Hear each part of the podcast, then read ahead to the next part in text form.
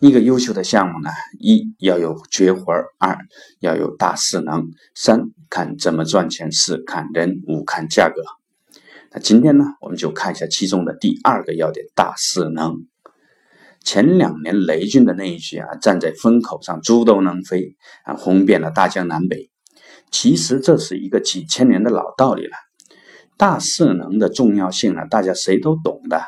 雷军呢，只是形象的把它给描述出来了而已。但反过来，什么叫风口？什么叫大势能？估计呢，也没有多少人能够精确的把它给描述出来。尤其是在这个大变革的时代。今天我们就把这个问题呢剖析出来，展现给大家。这个时代第一个大势能呢，就是消费升级和服务升级。环视你周围的环境啊，看看哪些是新生事物，哪些是新潮流。中国消费已经升级了，只要啊产品或者服务足够好、足够新颖、足够潮，哎，就能赶上这个消费升级的大势能。中体飞行项目，也就我们昨天讲的滑翔飞行的项目，哎，在这个压抑的时代呢，它能够让你独自翱翔在天空当中。那这几乎是每个中国人心中都应该会有的一种向往，所以说这种项目呢，你完全可以在当地复制，哎，不用担心飞行许可证，啊，国家已经开了绿灯。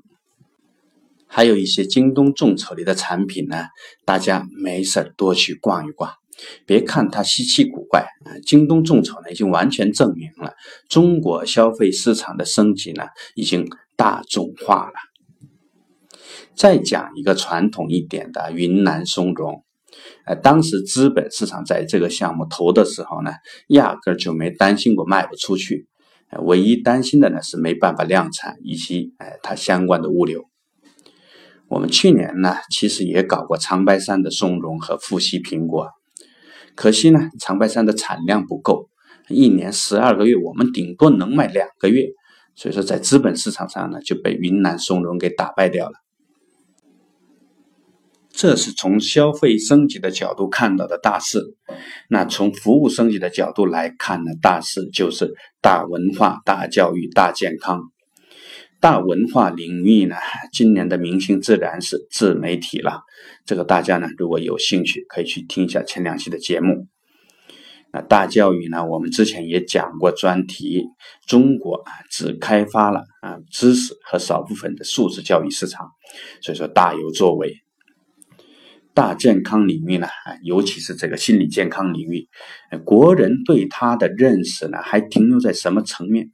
一听心理教育啊，心理咨询，第一个反应呢，就是，哎，这个人心里有毛病，呃，也就是说，我们仍然停留在心理疾病的这种认识层面上，啊，只懂得身体锻炼，不懂得关注心理健康，啊，这就是我们的现状，啊，空间无限。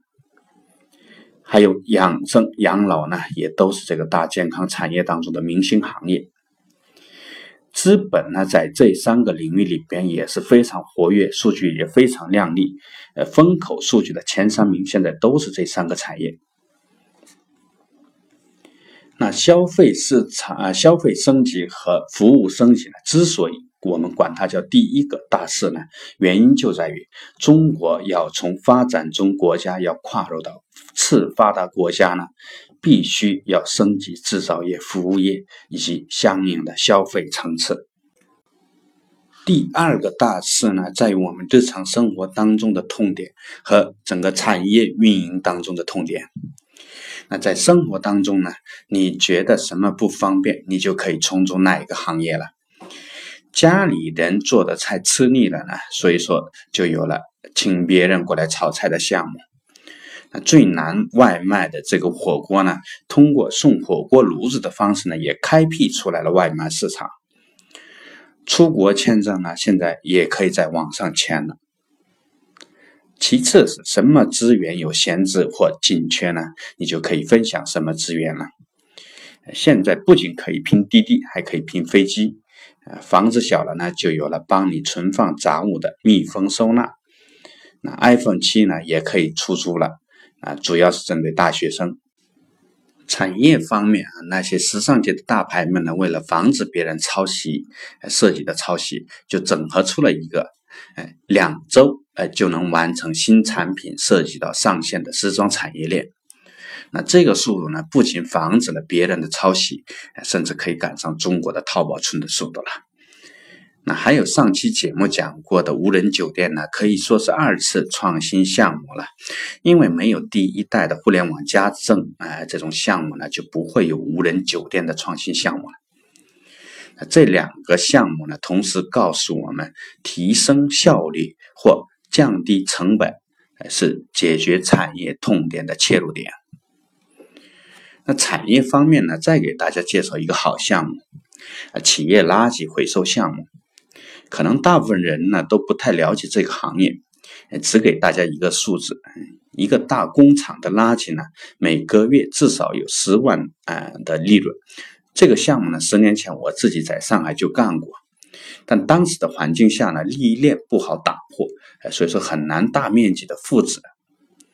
但现在不一样了，一个互联网平台就完全可以重新打造利益链了。这个项目呢，也告诉我们，原有的链条里边，只要两端的价格有空间啊，你就可以机会啊，有机会重组链条。